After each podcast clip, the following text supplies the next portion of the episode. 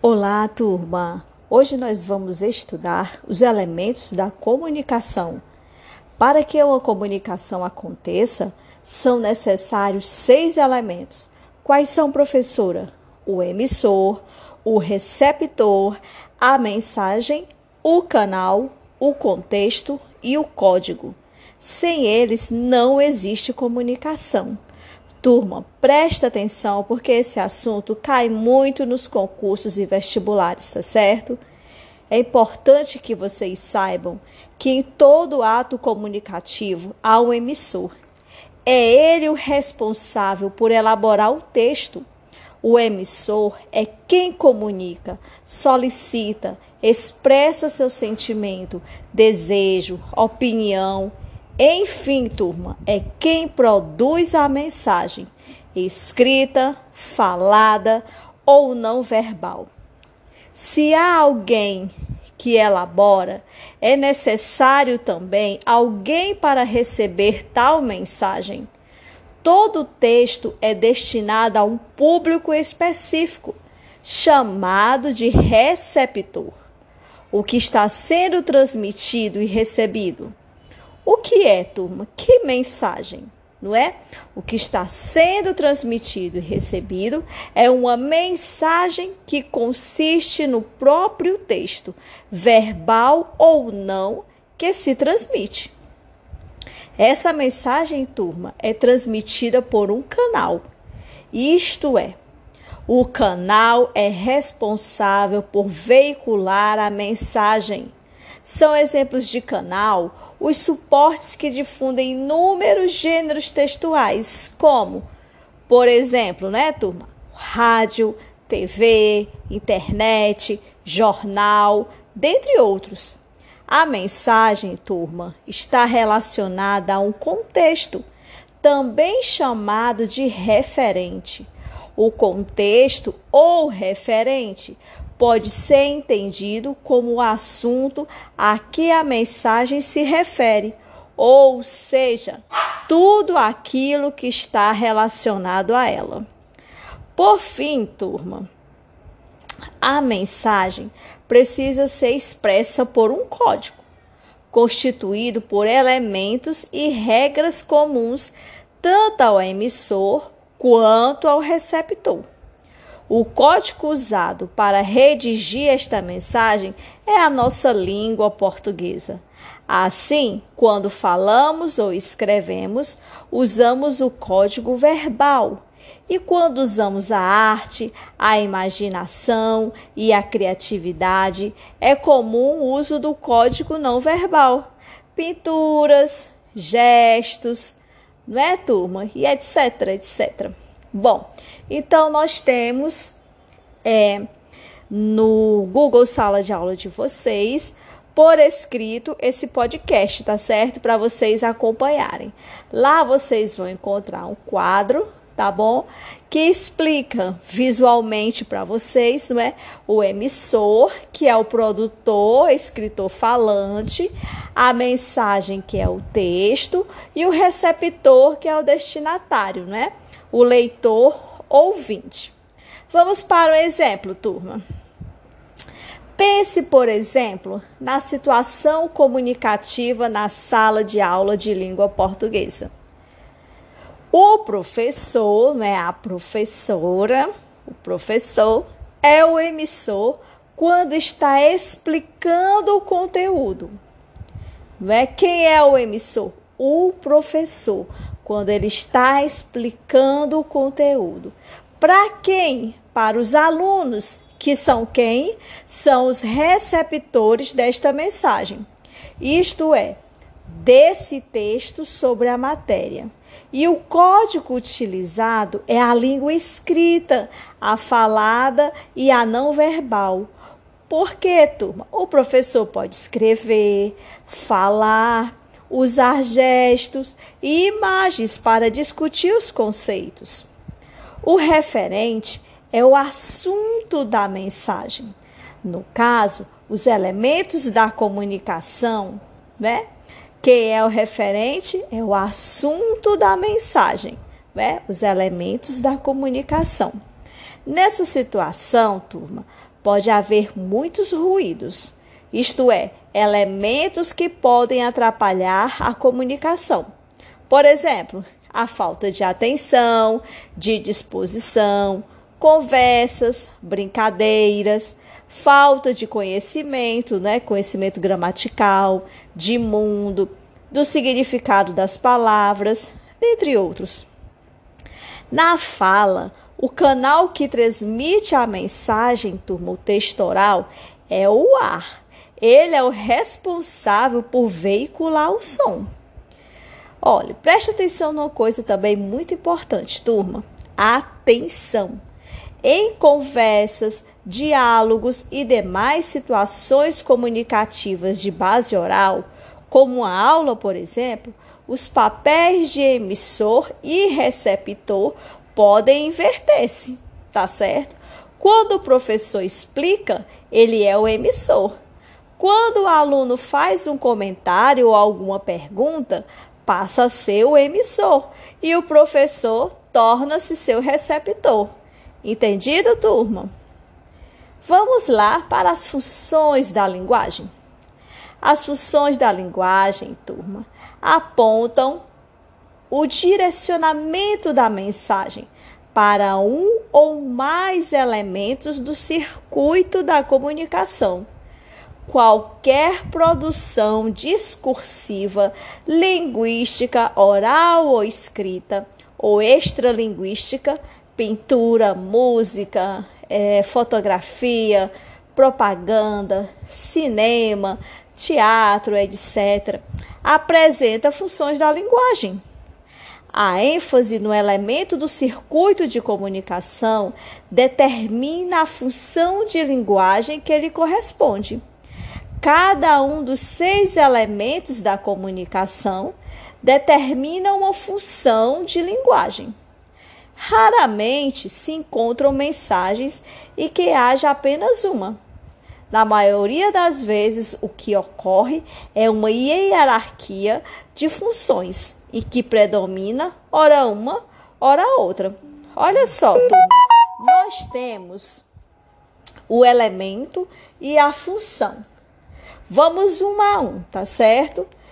Lembrando a vocês que esse nosso podcast está por escrito na sala de aula virtual de vocês. Tá bom, turma? Vocês vão encontrar lá. Bom, vamos lá. O elemento, nós temos o contexto. Qual seria a função, professora? Referencial. O elemento emissor, qual a função? Emotiva. O elemento receptor, qual a função? Conotativa. O elemento canal, qual a função? Fática. O elemento mensagem. Qual a função? Poética. O elemento código. Qual a função? Metalinguística. Eita, professora, são muitas emoções. E aí, como é que a gente faz para aprender? Muita calma nesta hora, tá bom?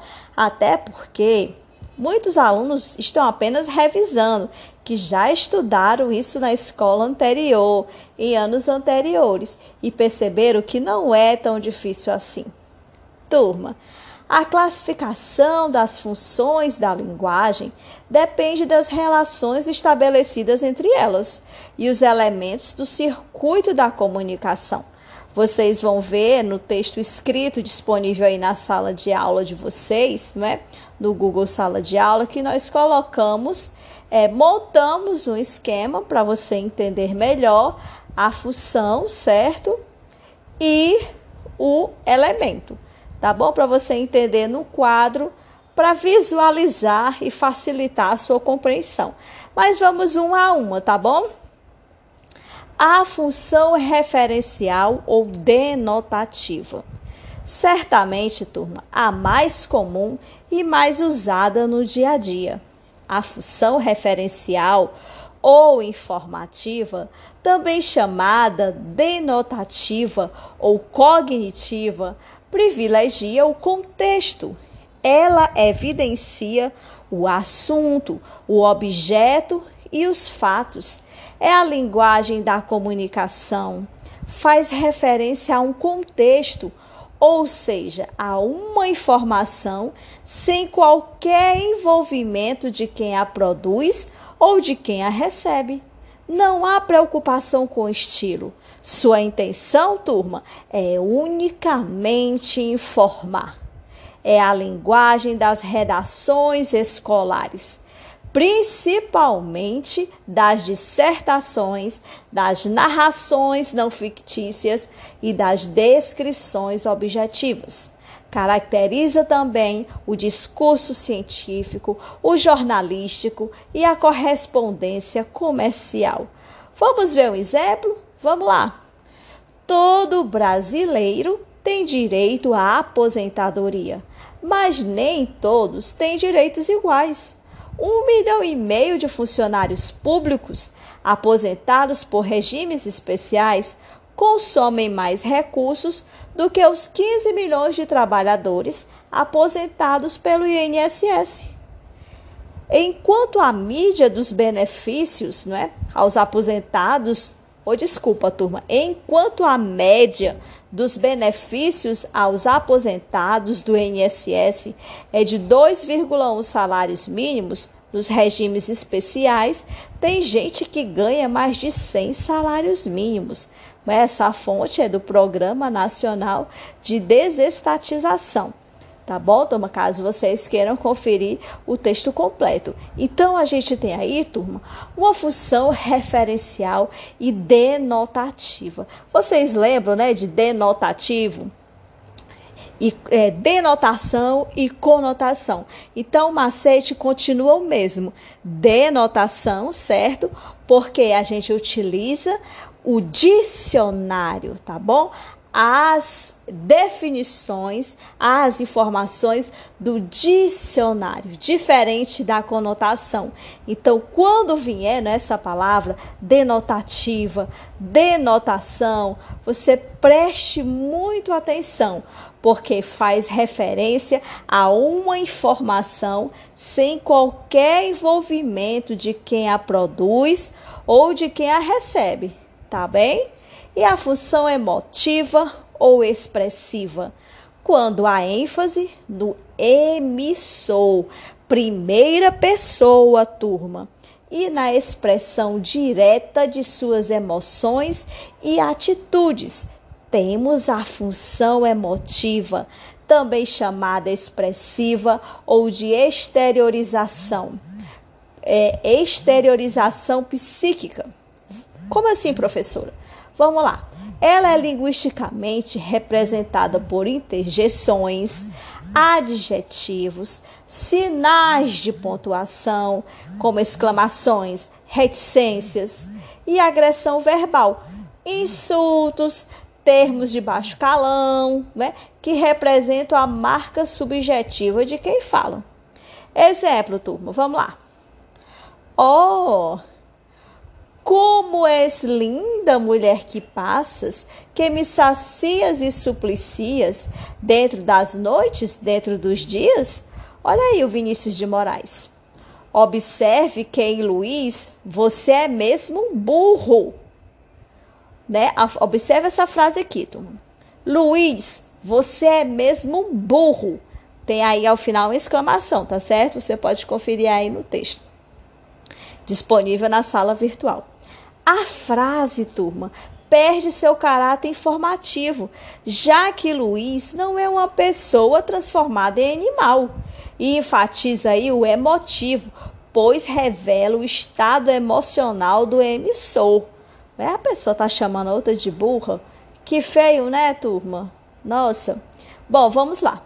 As canções populares, amorosas, as novelas e qualquer expressão artística que deixe transparecer o estado emocional do emissor também pertencem à função emotiva. Olha o exemplo do Chico Buarque.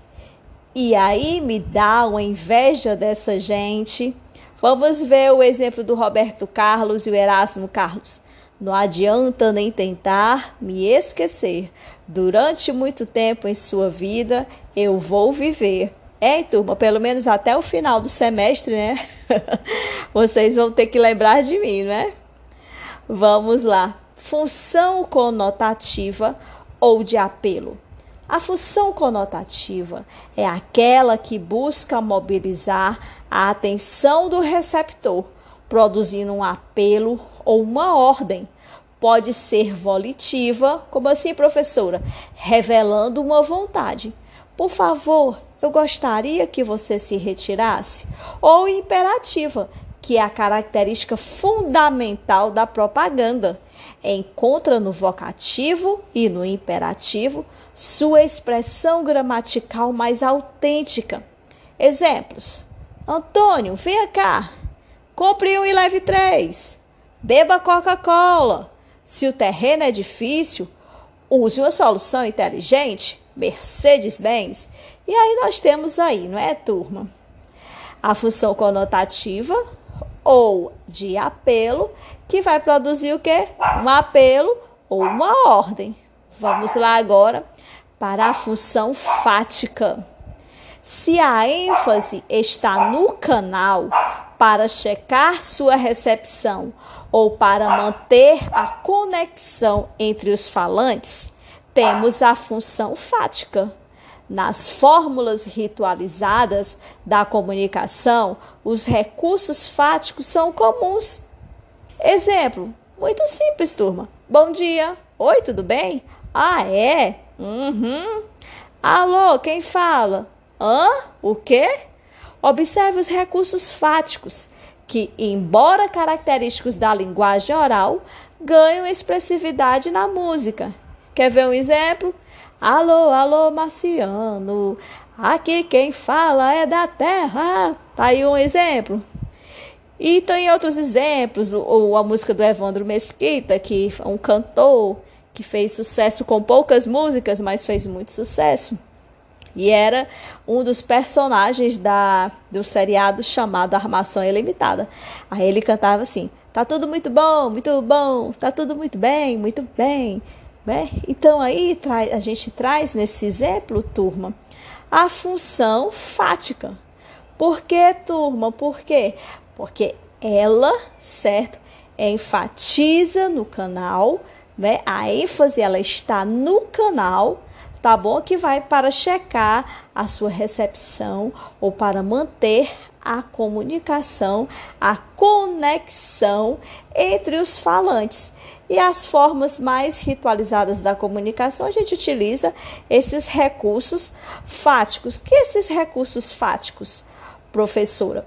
Eles são, né, turma, características da linguagem oral e aí a gente encontra na, na escrita como um blá blá blá, um tititi e os outros exemplos que eu coloquei para vocês.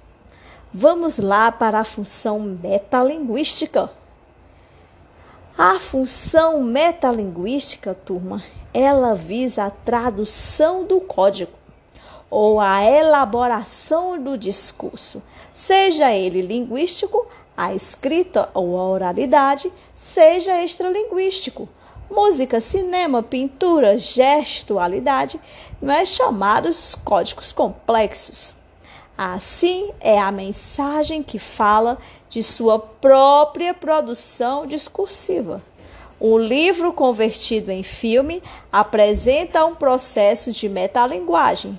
Uma pintura que mostra o próprio artista executando na tela, um, um poema que fala do ato de escrever, um conto ou um romance que discorre sobre a própria linguagem são igualmente metalinguísticos.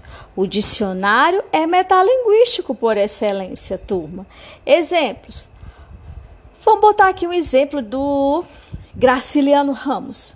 Foi assim que sempre se fez. A literatura é a literatura, seu Paulo. A gente discute, briga, trata de negócios naturalmente, mas arranjar palavras com tinta é outra coisa. Se eu fosse escrever como falo, ninguém me lia. O exemplo com Carlos Drummond. Lutar com palavras é a luta mais vã. Entanto lutamos, mal rompe amanhã, né? Enquanto lutamos, mal rompe amanhã. O exemplo de Otávio Paz. A palavra é o homem mesmo. estamos feitos de palavras. Elas são a única realidade, ou ao menos o único testemunho de nossa realidade. Bom, turma, outro exemplo. Anuncie seu produto. A propaganda é a arma do negócio.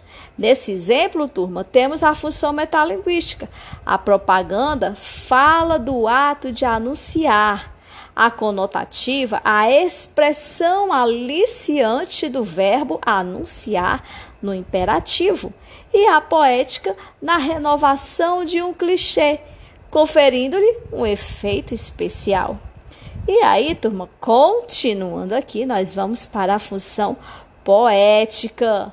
Não criemos pânico, tá certo? Estamos já concluindo esse podcast para é, deixarmos também para vocês uma atividade show de bola para a nossa frequência da aula de hoje, tá bom? Em seguida, nós teremos outro podcast, mas eu também dou um tempo maior para vocês responderem, tá bom?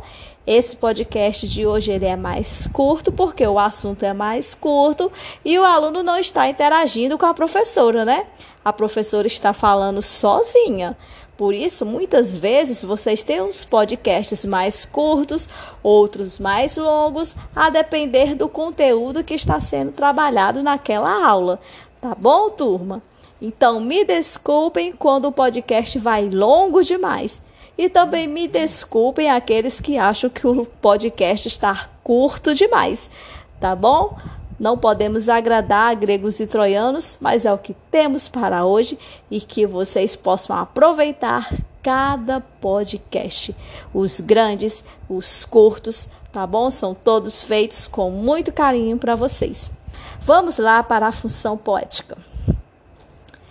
Quando a mensagem se volta para o seu processo de estruturação, turma, para os seus próprios constituintes, tendo em vista produzir um efeito estético através de desvios da norma ou de combinatórias inovadoras da linguagem, nós temos a função poética, que pode ocorrer num texto em prosa ou em verso ou ainda na fotografia, na música, no teatro, no cinema, na pintura, enfim, em qualquer modalidade discursiva que apresente uma maneira especial de elaborar o código, de trabalhar a palavra. Exemplos. Aí, turma, nós temos exemplos de um poema escrito pela Cecília Meirelles, tá certo? E nós temos é, dois poemas, três, três poemas para vocês acompanharem aí no texto, tá certo? Da nossa sala de aula virtual. Vamos lá. Ou isto ou aquilo. Ou se tem a chuva e não se tem o sol, ou se tem o sol e não se tem a chuva. Ou se calça a luva e não se põe o anel, ou se põe o anel e não se calça a luva. Quem sobe nos ares não fica no chão. Quem fica no chão não sobe nos ares. É uma grande pena que não se possa estar ao mesmo tempo nos dois lugares. Ou guardo dinheiro e não compro doce, ou compro doce e gasto dinheiro. Ou isto ou aquilo, ou isto ou aquilo, e vivo escolhendo o dia inteiro. Não sei se brinco, não sei se estudo, se saio correndo ou fico tranquilo, mas não consegui entender ainda qual é melhor, se é isto ou aquilo, da nossa grandiosa Cecília Meirelles?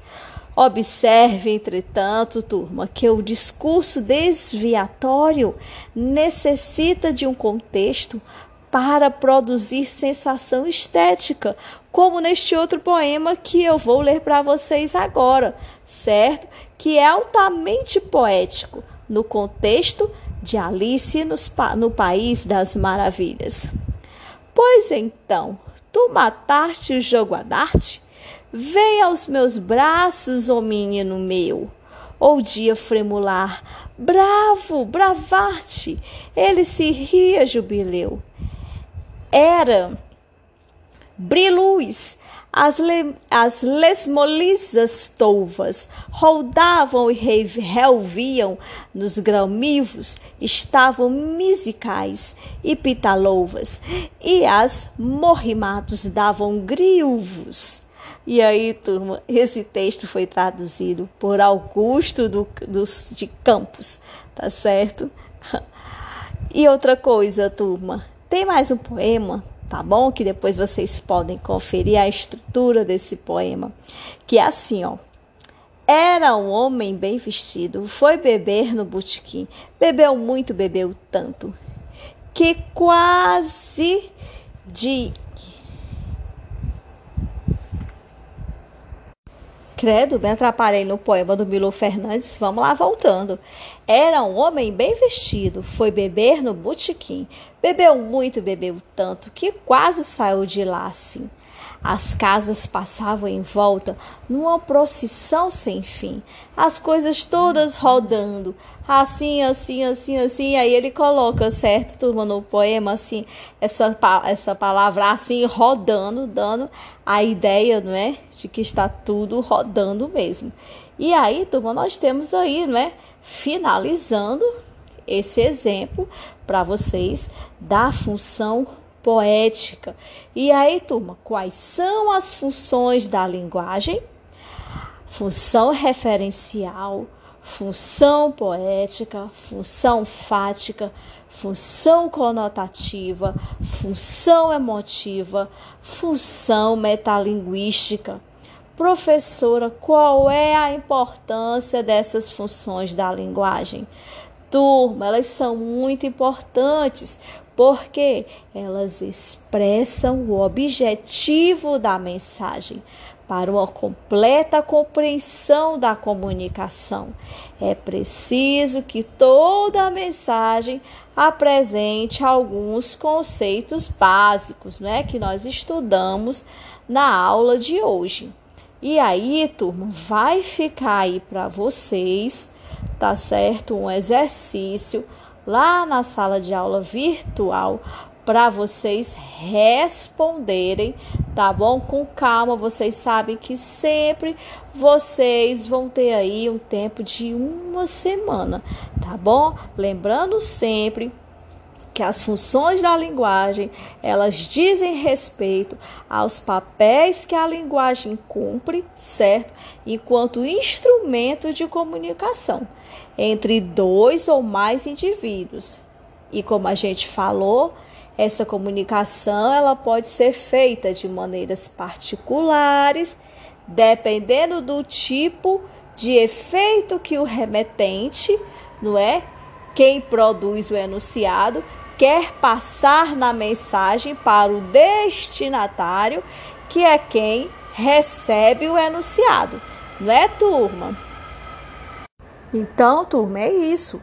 As funções da linguagem, elas estão intimamente relacionadas com a comunicação, certo? E os seus efeitos de sentido, já que cada elemento da comunicação está associado a uma função da linguagem tá bom? O processo de comunicação, turma, envolve elementos para que se estabeleça, como a gente, não é, conversou no início da aula. Roman Jacobson, certo linguística, ele teorizou, sabe o que, turma? Que para a comunicação ocorrer é necessário o que a gente falou no início da aula, um remetente ou emissor, certo? Envia uma mensagem a um destinatário, receptor, dentro de um contexto referente, por meio de um código passado via contato ou canal, tá bom, turma? Vocês vejam lá no texto da nossa sala virtual. Remetente emissor é quem produz o enunciado e emite a mensagem para estabelecer a comunicação. Destinatário receptor é quem recebe o enunciado emitido pelo remetente. Mensagem é o enunciado em si, o que foi comunicado pelo emissor ou receptor. Contexto é o assunto do enunciado, indicando seu significado. Turma, pelo contexto, os interlocutores terão maior clareza sobre a mensagem. E o contato, né, o canal através do qual vai se estabelecer a comunicação. E o código é o sistema seguido pelos interlocutores para estabelecer a comunicação. Tá bom, turma? Segura na mão de Deus e vai até o nosso próximo encontro e veja lá a atividade que está na sala de aula virtual para você responder, tá bom? Até as próximas emoções.